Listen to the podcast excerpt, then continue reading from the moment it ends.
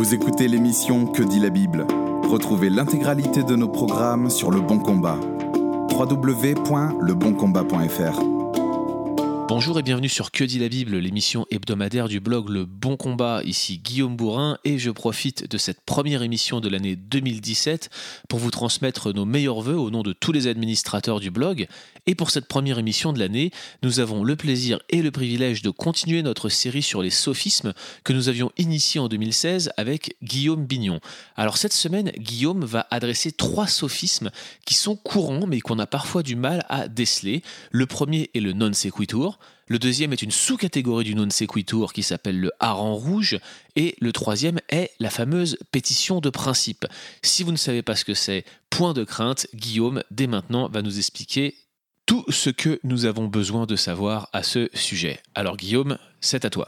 Oui, alors le non sequitur, c'est un, un, sophisme qui est en fait euh, une famille de sophismes, puisque c'est une catégorie de fautes de logique. C'est non sequitur en latin, ça veut dire il ne s'ensuit pas. Et donc en fait, il s'agit juste d'un sophisme qui consiste à tirer une conclusion à partir de prémices qui ne la supportent pas suffisamment. Donc on affirme quelque chose qui est vrai, et on en conclut quelque chose qui est disputé dans le débat sans montrer que ça s'ensuit vraiment de la prémisse qu'on a affirmée. Alors un exemple de ça, ce serait de dire euh, la Bible est fausse et donc Dieu n'existe pas. Alors admettons que dans un débat sur le théisme, sur l'existence de Dieu, l'athée montre ou cherche à montrer qu'il y ait des erreurs dans la Bible et euh, le débat étant l'existence de Dieu, ce serait un sophisme non sequitur de dire, bah, comme il y a des erreurs dans la Bible, alors Dieu n'existe pas. Bah, ça s'ensuit pas du tout.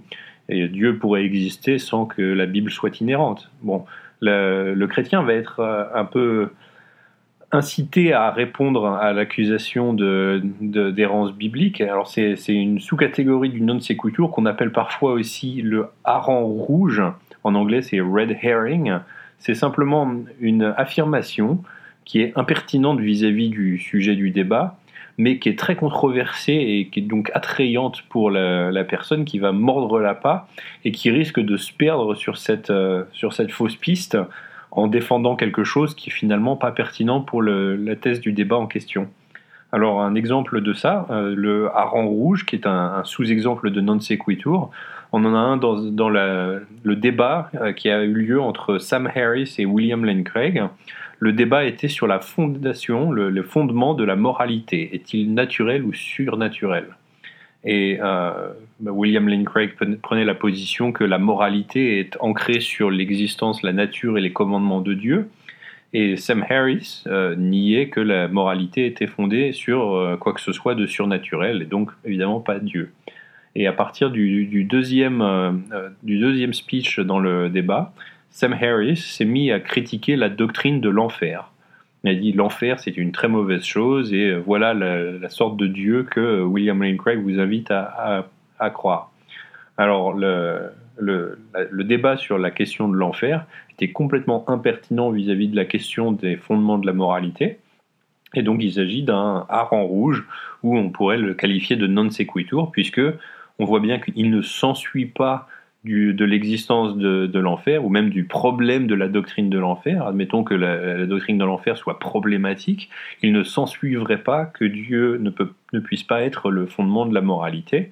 Euh, une fondation surnaturelle pour la moralité pourrait tout à fait être en place, même si la vision chrétienne de l'enfer était fausse. Alors il y a une autre catégorie de sophisme qu'on appelle parfois pétition de principe, ou plus simplement un raisonnement circulaire.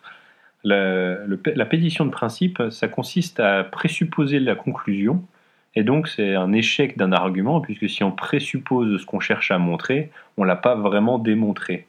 Euh, le raisonnement, on l'appelle circulaire, parce que des fois, on va dire la conclusion euh, s'ensuit d'une prémisse qui, en fait n'est affirmée que parce qu'on affirme la conclusion.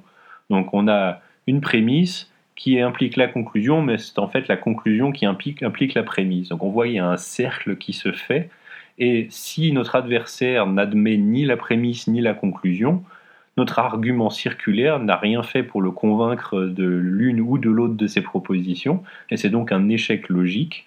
Un argument devrait se baser sur des prémices qui sont acceptées par l'adversaire, ou du moins qui sont montrées comme étant très probables, pour ensuite soutenir la conclusion qui est controversée. Alors des exemples de, raisonnement circulaire, on pourrait en, former comme ça, en disant par exemple dans un débat entre un chrétien et un musulman, si le musulman disait euh, Mohamed est un vrai prophète et euh, que la raison pour laquelle il est un vrai prophète, euh, c'est que le Coran nous le dit, le Coran affirme que Mohamed est le dernier des prophètes. Mais alors après, on demande la question, quelle est la raison de penser que le Coran est vrai? Et là, si la réponse c'est bah, le Coran, c'est une révélation donnée par Mohamed qui est un vrai prophète, on a un exemple de ces raisonnements circulaires. Comment sait-on que Mohamed est un vrai prophète? Bah, Parce que le Coran nous le dit. Comment sait-on que le Coran a raison? Bah, Parce qu'il est écrit par un vrai prophète. Donc c'est un argument circulaire qui ne convaincrait pas le chrétien, puisque le chrétien rejette les deux propositions, à la fois que le, Coran est une vraie révélation et que Mohamed est un vrai prophète. Le même type de raisonnement circulaire s'applique aussi à un argument du, chrétien, par exemple. Hein, euh, si le chrétien devait débattre un athée, par exemple, et qui dit que euh, je sais que Dieu existe parce que la Bible nous dit que Dieu existe, et que ensuite on, lui demande mais comment est-ce que tu sais que la Bible a raison? C'est bah, parce que la Bible a été inspirée par Dieu. Là, les deux affirmations sont rejetées par l'athée, et euh, le fait que l'une implique l'autre euh, nous crée simplement un cercle, un raisonnement circulaire qui ne sert à rien en termes d'argument pour convaincre l'athée que la, Bible est, vraie ou que Dieu existe.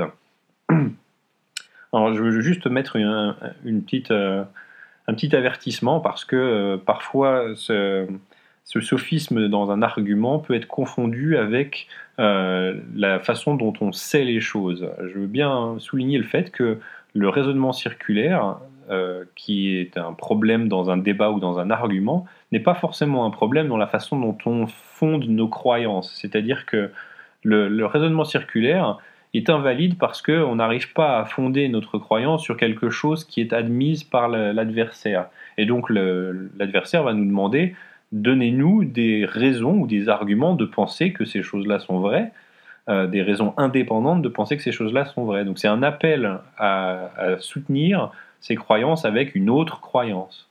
Et dans, la, dans un débat, c'est tout à fait légitime de demander ça, c'est même nécessaire. Et quand on échoue, c'est un sophisme de euh, pétition de principe.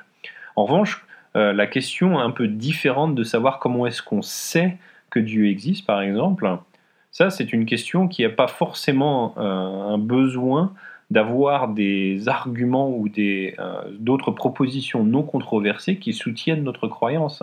C'est une thèse un petit peu mal comprise, mais il y a beaucoup de choses dans la vie de tous les jours qu'on sait et que pourtant on n'a pas de raison ou de preuve en faveur de ces choses-là. Ce sont des croyances qu'on appelle proprement basiques. Des exemples de ces choses-là, par exemple, ce serait notre connaissance du fait qu'il y a un monde extérieur. Euh, on découvre directement le monde extérieur avec nos sens, mais on n'a pas d'argument indépendant pour prouver que ce monde qu'on expérimente, c'est pas une illusion ou qu'on n'est pas dans la matrice avec une impression que ce monde extérieur est réel, mais qu'il n'est pas en fait réel.